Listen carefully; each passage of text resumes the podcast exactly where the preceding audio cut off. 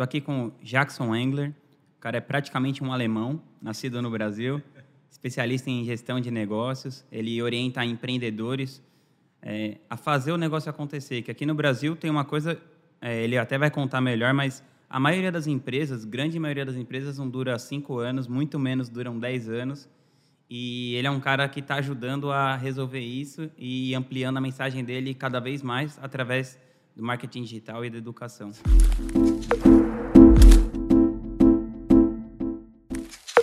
Jackson, eu queria que você contasse um pouco do seu negócio, como que você chegou nisso e o que, que você fazia antes, que eu sei que você já era empreendedor, mas dá um, um overview aí da sua trajetória para a galera. Show. É, essa história toda começa 13 anos atrás, né? Foi quando o desafio do empreendedorismo chegou até mim e a gente aceitou. Sempre com aquela expectativa de buscar mais liberdade, né? Uhum. E naquela época eu não entendia de gestão, como eu diria que a maior parte hoje dos empreendedores do Brasil. E foi um grande desafio, porque no momento que eu consegui a minha liberdade, na verdade eu descobri que eu perdi a liberdade, né?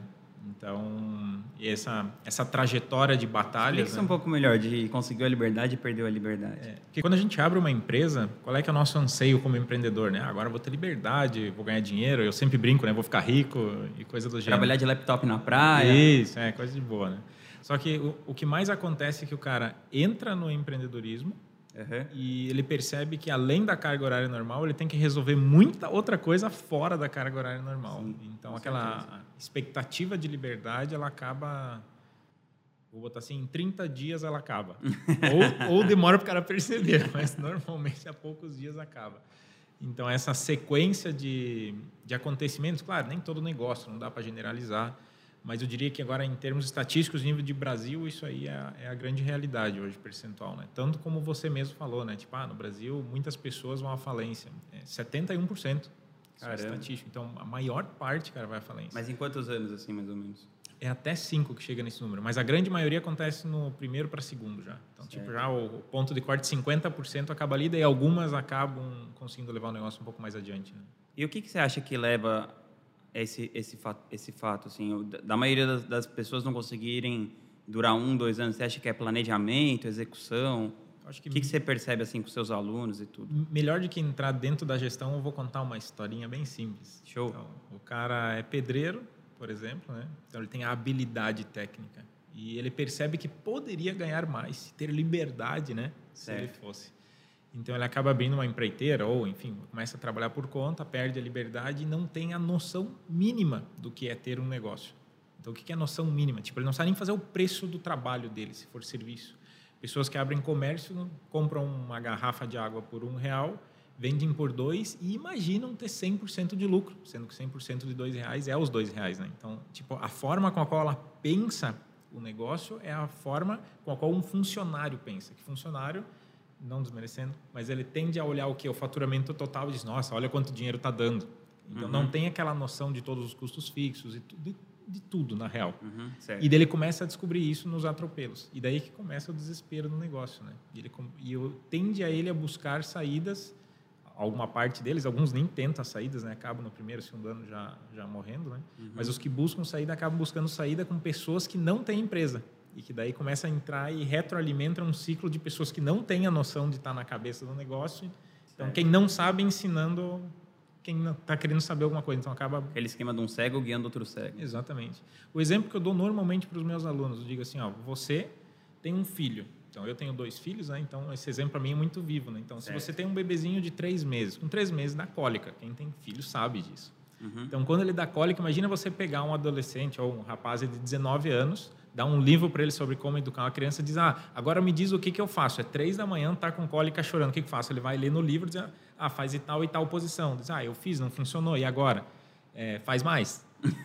tipo, ele não, não tem o tato. Agora, quem já tem filhos diz: Não, calma, você só precisa seguir esses passos e uhum. ficar tranquilo. Então, essa, essa pequena, esse pequeno balizador de quem já passou pela situação, te orientando, eu digo que encurta brutalmente a tua vida.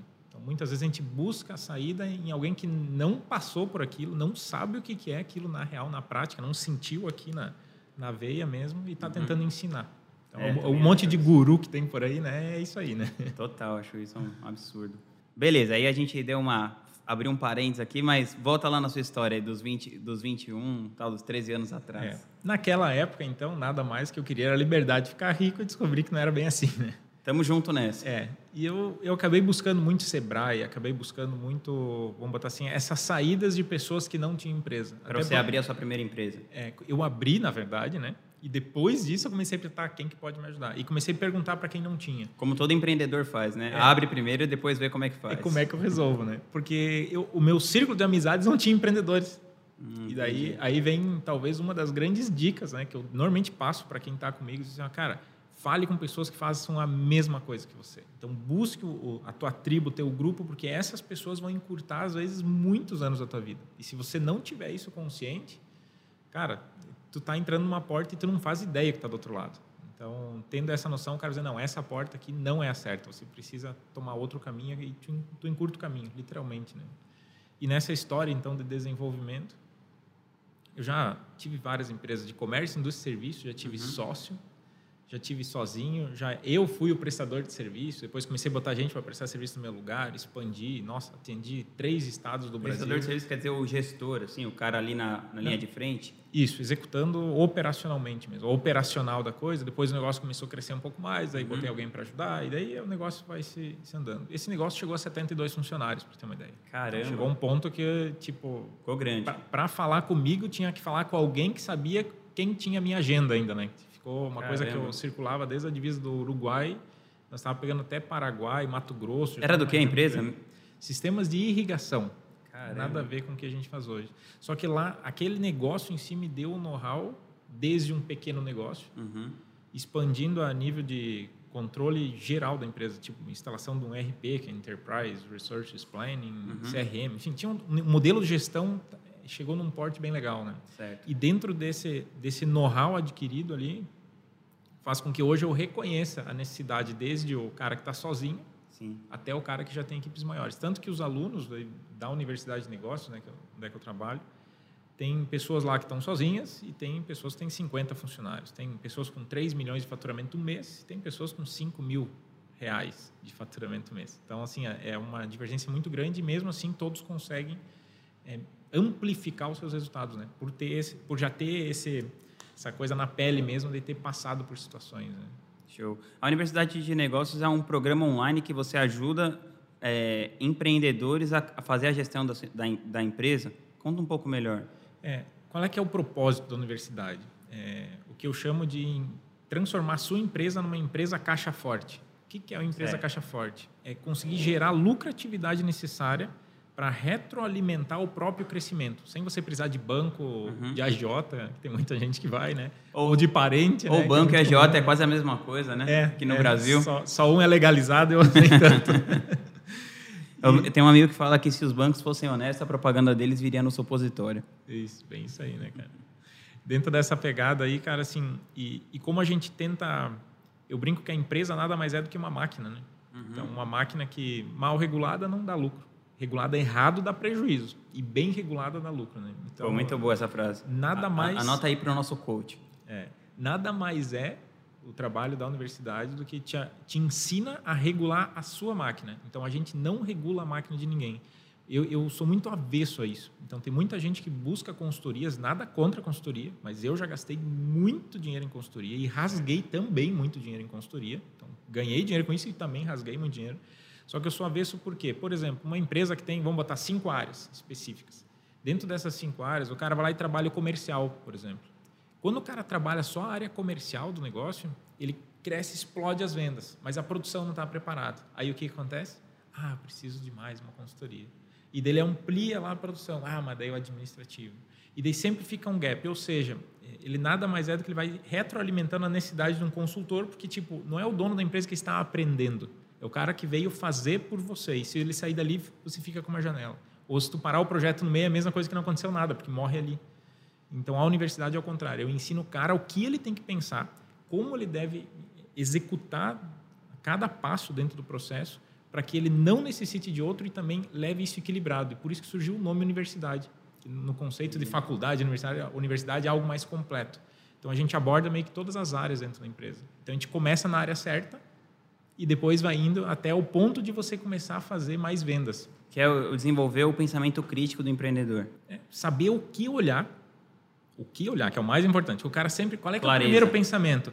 Ah, não está dando dinheiro, tem que vender mais. Mas ele está vendendo um produto com prejuízo, ele vende mais, o que acontece? Mais prejuízo. Então, esse é o pensamento, esse é um senso comum aqui do Brasil, né? Tipo, ah, quer ganhar dinheiro, vende mais. Mas muitas vezes é a pior coisa que o cara poderia fazer É, é aquela coisa de ter que fazer certo, né? Senão o cara, tipo, o cara arremessa errado, ele fica oito horas por dia treinando, ele só vai ficar bom em arremessar errado. Exatamente. né?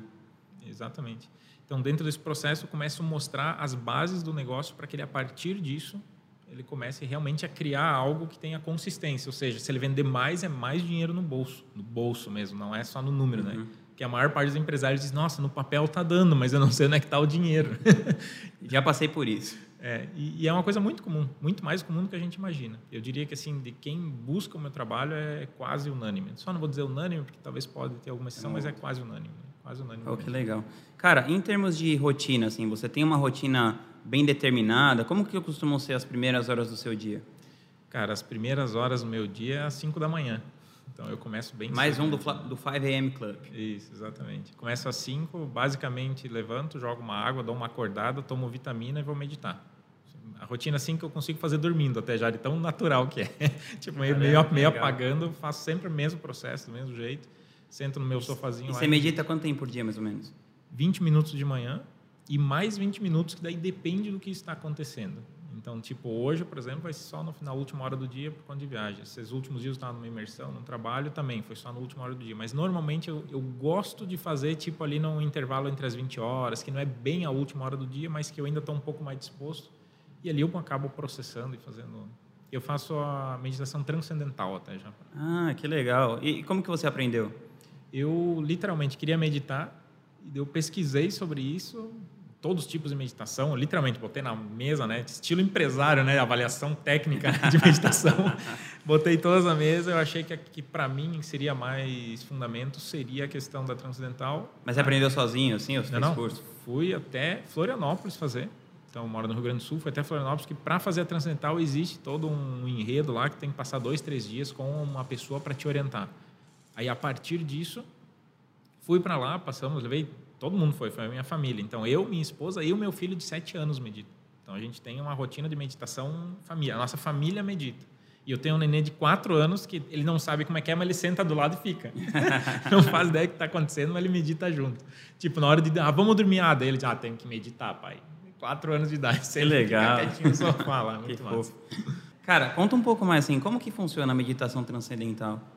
Cara, é, eu descobri há pouco tempo isso, tá? No curso ele explica um monte de coisa, mas agora passando, eu vou pegar assim o que eu entendo como sendo o cerne, né? A meditação transcendental tem o objetivo de te levar numa faixa de frequência que se chama teta. A Certo. faixa teta é a faixa quando a gente está em sono profundo. Então, aquela hora que o olhinho fica assim mexendo, Uhum. né? aquele é o momento que está no teta.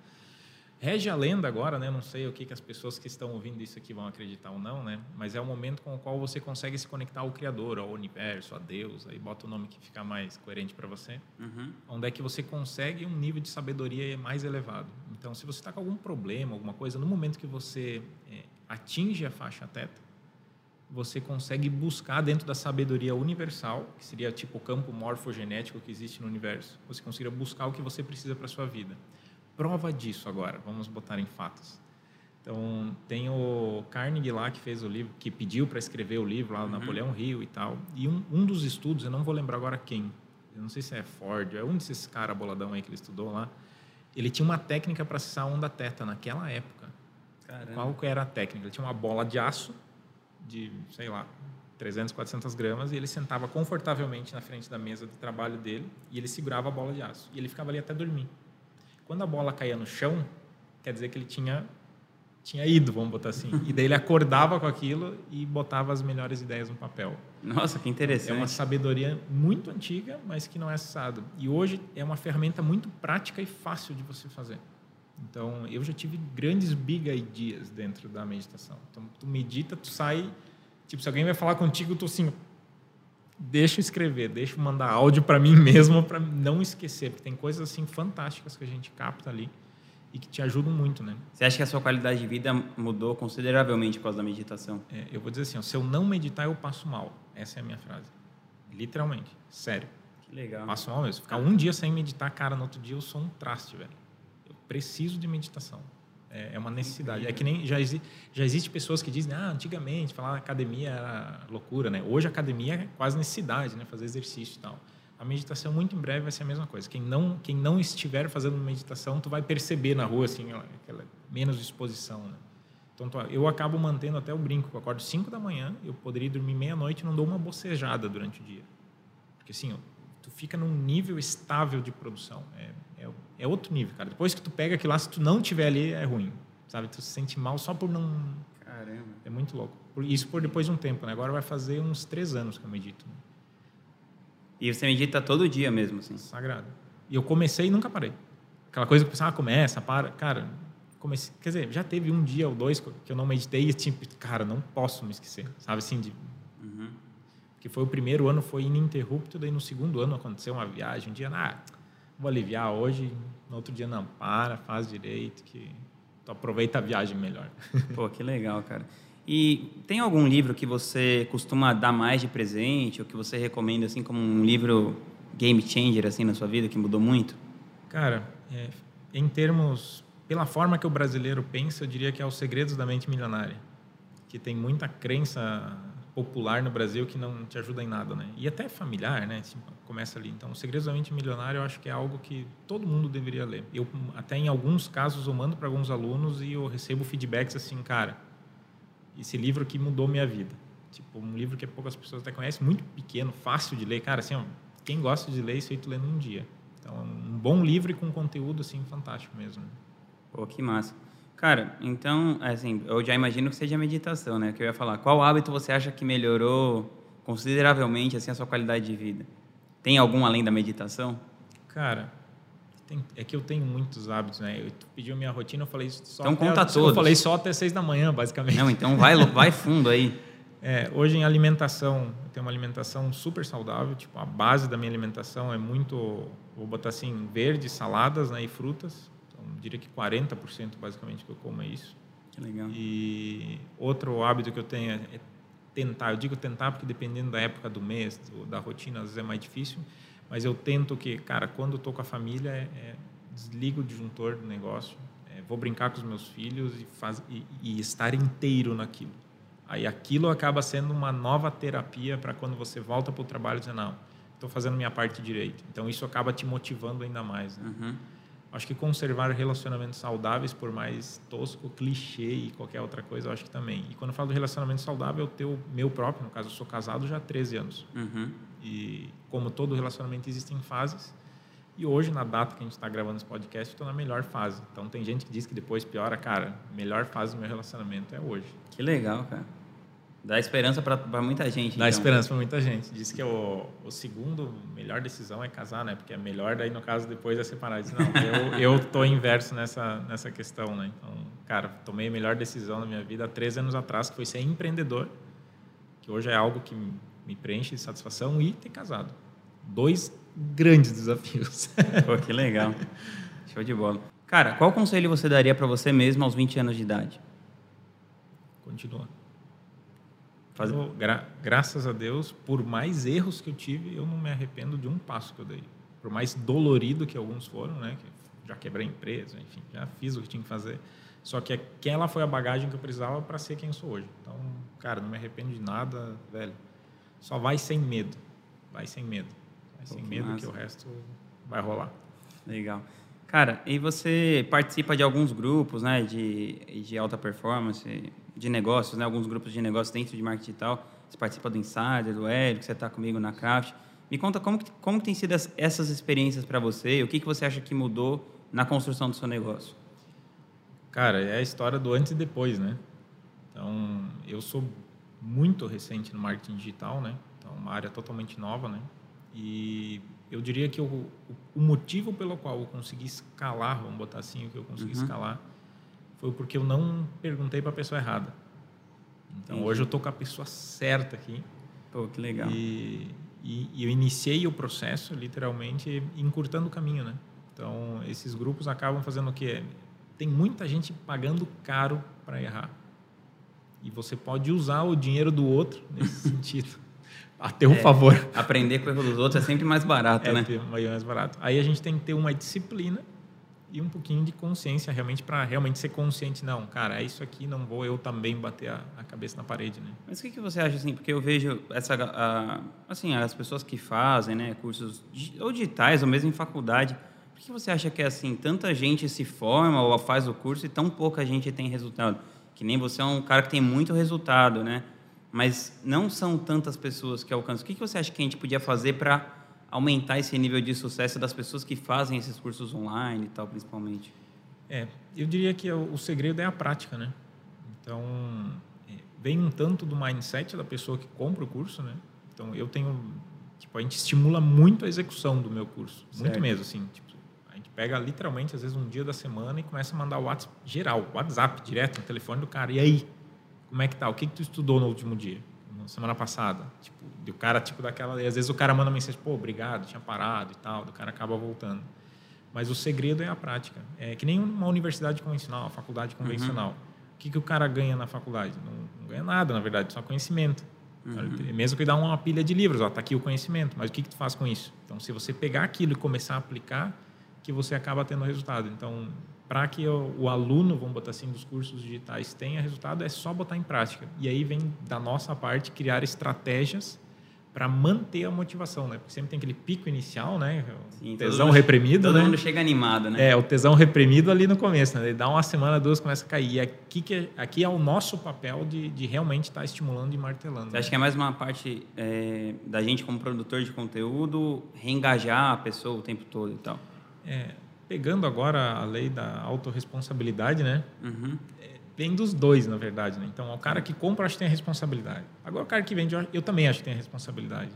Eu, como comprador de um curso, vejo que a responsabilidade é totalmente minha.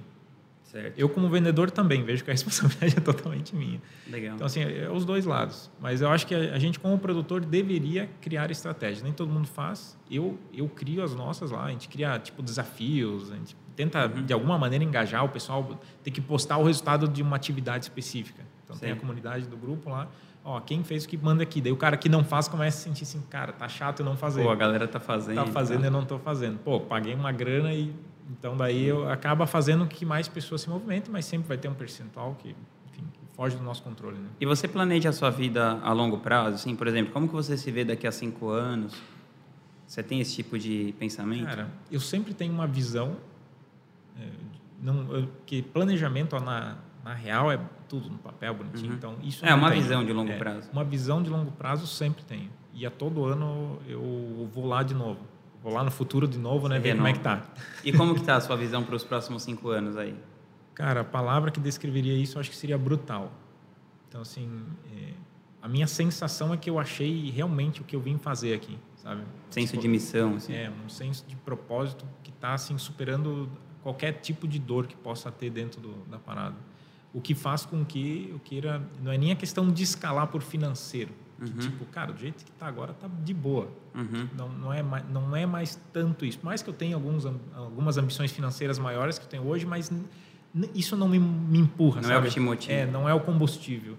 Agora, tu vê o cara que não consegue fechar uma empresa porque não tem dinheiro para pagar rescisão do funcionário. Entrar no teu curso e um mês depois dizer, cara, nunca vi tanto dinheiro na minha conta. Cara, isso... Que legal. Velho, isso não, não tem preço, sabe? Não tem o que paga.